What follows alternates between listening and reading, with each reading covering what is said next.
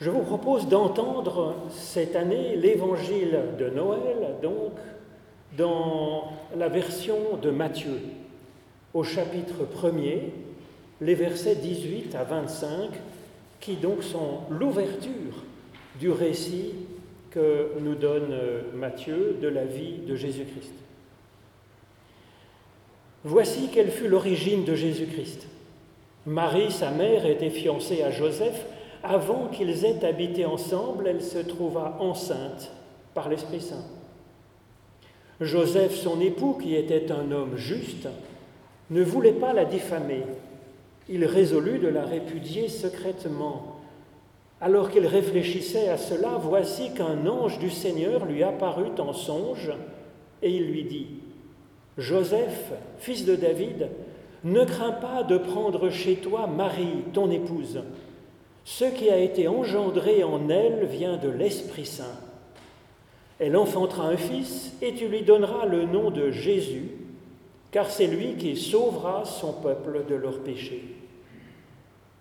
Tout cela arriva pour que s'accomplisse ce que le Seigneur avait dit par le prophète.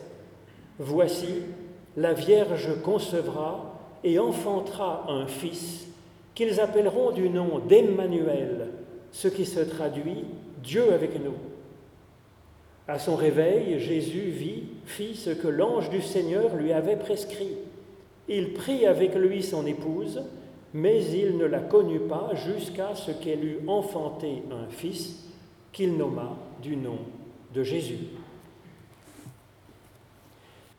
Dans les tout premiers mots de ce récit, Matthieu nous dit que Joseph était un homme juste.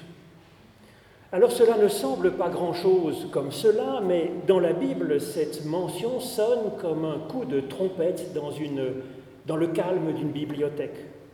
Jésus lui-même est choqué quand quelqu'un l'appelle bon maître, et il dit, mais en fait, il n'y a de bon que Dieu seul, bien sûr.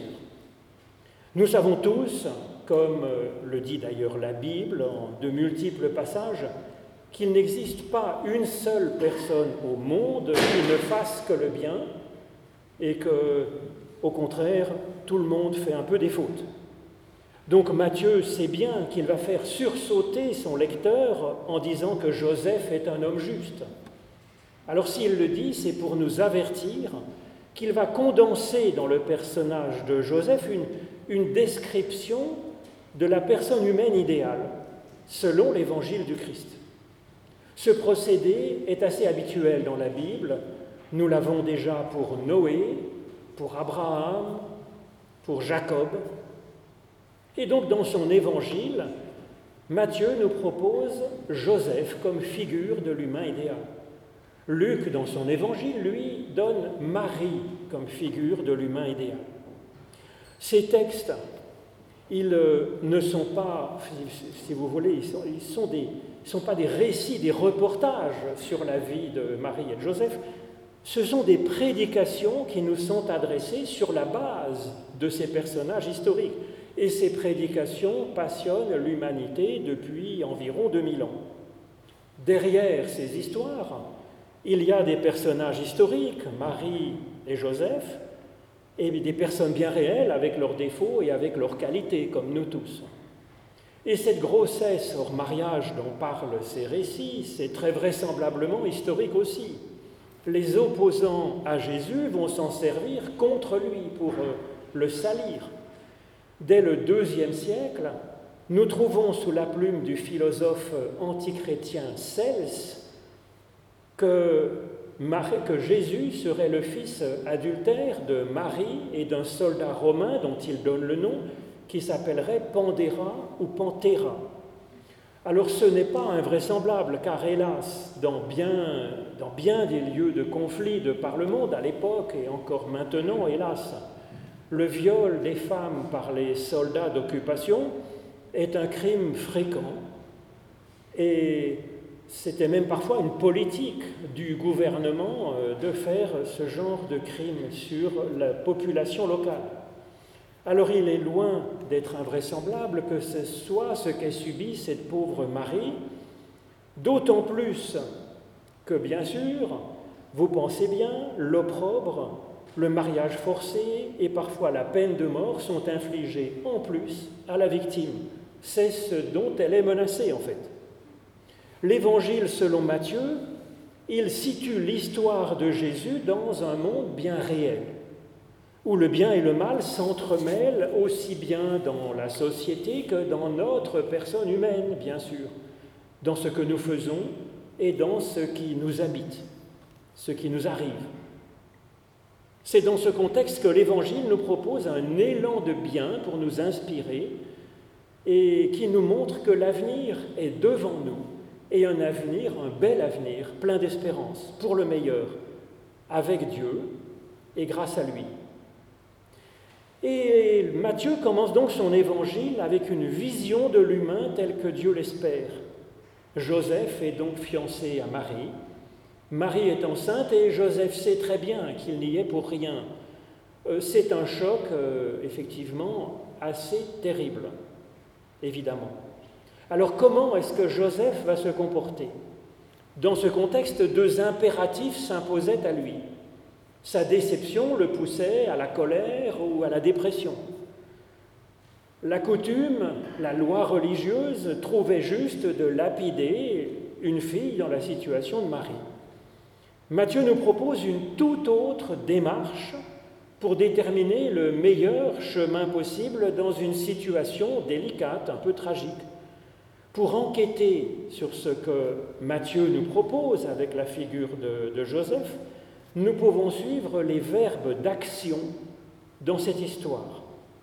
D'abord, Joseph voulant ne pas diffamer Marie, il y a là deux choses intéressantes, deux pistes qui nous sont proposées par rapport à la loi de l'instinct euh, et à celle de la coutume.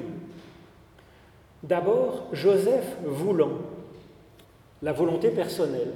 Ces mots Joseph voulant indiquent qu'il n'est pas soumis à sa propre colère ni aux coutumes civiles et religieuses. Joseph est le sujet d'une volonté propre. Ça n'a rien d'une évidence parce que par définition même, la colère, c'est ce qui nous prend par le bout du nez et nous ne sommes plus sujets à ce moment-là de notre propre volonté. Et les codes de notre culture ambiante, ça forme comme un filtre qui transforme notre sens commun en une évidence. Alors comment se libérer de ces chaînes? C'est pas facile, elles sont d'autant plus tyranniques que nous les avons intégrées, qu'elles nous déterminent de l'intérieur de nous-mêmes. L'évangile du Christ nous aide immensément par rapport à cela. Nous disons que nous sommes dignes, personnellement, de forger notre propre opinion, car nous sommes chacune et chacun un prophète ou une prophétesse.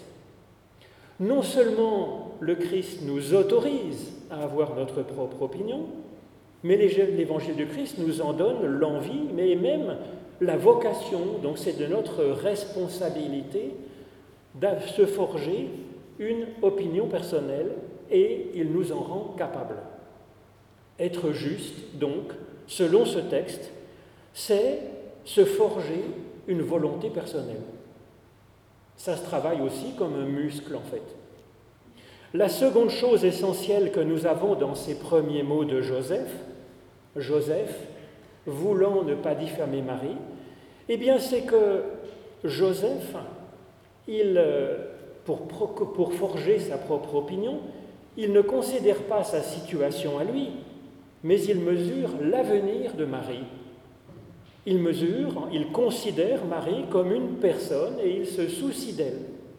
L'amour du prochain que Jésus euh, mettra au cœur de son ministère personnel et puis de l'éthique qu'il nous propose, c'est d'abord cela, reconnaître l'autre comme une personne et se soucier un peu de ce qui lui arrive. Deuxième point donc, être juste, c'est se soucier de l'autre. De là, Joseph forme un projet, une voie moyenne entre la justice qui considère comme inacceptable ce qui arrive, et puis le respect de la personne de Marie. Je continue la lecture donc du chemin qu'emprunte Joseph. Joseph résolut de la répudier secrètement et il réfléchissait à cela. Être juste, c'est donc euh, former un projet dans la réflexion, selon ce texte, pas simplement dans l'impulsion première. Le texte parle d'une première résolution prise par Joseph, et il dit pourtant qu'il y réfléchissait encore. C'est essentiel, je pense, dans l'évangile du Christ. La juste opinion n'est pas figée comme un pur cristal. En Christ, la vérité est un cheminement, nous dira l'évangile selon Jean. Elle est une fidélité, c'est-à-dire une relation vivante avec Dieu et puis avec nous-mêmes et puis aussi avec ceux qui nous entourent, avec le monde. Et donc Joseph va évoluer dans sa résolution. Comme il a élargi sa conscience en prenant en compte la personne de Marie, il va encore élargir sa recherche en s'ouvrant à Dieu, à la source de l'être. Être juste, c'est donc se convertir, se convertir au sens de se tourner vers l'autre avec qui nous sommes en relation.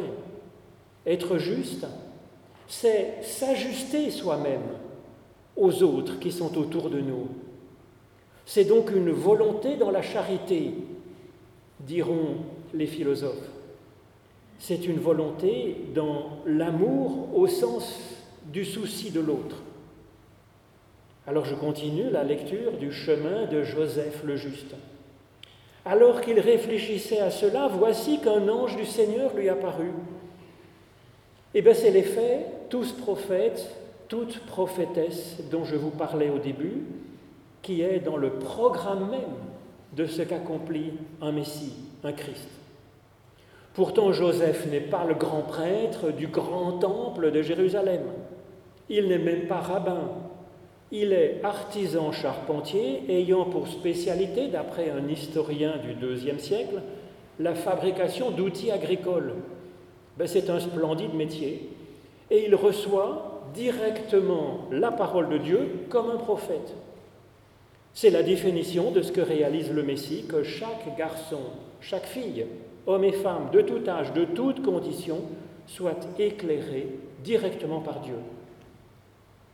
Alors l'Esprit n'a rien d'une télécommande que Dieu aurait pour prendre le contrôle de notre conscience. Dieu ne le voudrait pas, parce que ce n'est pas un tyran, et Dieu ne le pourrait pas. Nul ne peut forcer quelqu'un d'autre à aimer ou à être libre. C'est pas possible. Mais on peut l'aider à cela. On peut l'encourager. On peut augmenter sa lucidité. Et c'est ce que Dieu fait en donnant son souffle à quelqu'un, à une personne, à nous tous. Car c'est un souffle de, création, de génie personnel. Dans cette histoire, qu'apporte Dieu à Joseph? Le texte nous dit dans la parole de l'ange que d'abord Dieu lui donne de ne pas avoir peur, de ne pas avoir peur d'envisager une solution nouvelle, disruptive, un comportement personnel novateur et créatif. L'Esprit lui donne de ne pas avoir peur, en fait, de faire un pas suivant, un pas de plus dans la direction que, que déjà son cœur lui avait indiquée, c'est-à-dire de faire une place à Marie. La fin de la paix de Dieu est un élément essentiel de ce qu'apporte le Christ, une conséquence directe de l'amour de Dieu pour chaque personne. Et par Internet, je reçois, mais chaque semaine, des personnes qui se disent Mais j'ai fait ça, est-ce que Dieu va m'en vouloir? Est-ce que ça va tourner au vinaigre cette affaire? Eh bien non. Nous pouvons avancer, foncer, oser, être justes c'est entendre et c'est répondre à l'appel de Dieu, ou alors à l'appel de notre nature qui est d'être créateur, d'être entrepreneur, d'être inventeur, d'être explorateur de notre lendemain. C'est notre vocation. Alors le texte précise, alors que Joseph était en pleine réflexion, un ange lui apparut. L'éclairage de Dieu ne remplace pas la réflexion personnelle de Joseph, au contraire. Dieu peut l'éclairer parce que justement il était en train de réfléchir, de se poser des questions, et donc il était dans une suspension d'un jugement qui aurait été trop hâtif, trop instinctif. Il est en recherche, et c'est ce qui permet à Dieu de, de l'aider dans cette recherche. Le juste, Il associe donc la réflexion personnelle, l'ouverture à Dieu et la prière. Parce que c'est ce qu'évoque en fait la visite d'un ange, c'est la prière. Que la personne ait choisi de prier ou que la prière lui vienne comme spontanément. Enfin, dernier point, je pense, sur ce chemin de justice, c'est à son réveil, Joseph fit ce que l'ange du Seigneur lui avait soufflé dans l'oreille. C'est là que l'on voit ce qu'apporte dans notre vie l'impulsion divine qui est appelée ici un ange. C'est non seulement de nous rendre capables de prendre notre décision personnelle éclairée, c'est même d'arriver un petit peu à faire ce que nous avons décidé. Et c'est là que nous avons bien besoin de plus que nos forces humaines, de ce souffle de transcendance qui peut ressembler peut-être au frôlement d'une aile sur notre joue. Dieu est avec nous, Dieu est en nous, au plus profond de nous, comme une source jaillissante de vie éternelle. Amén.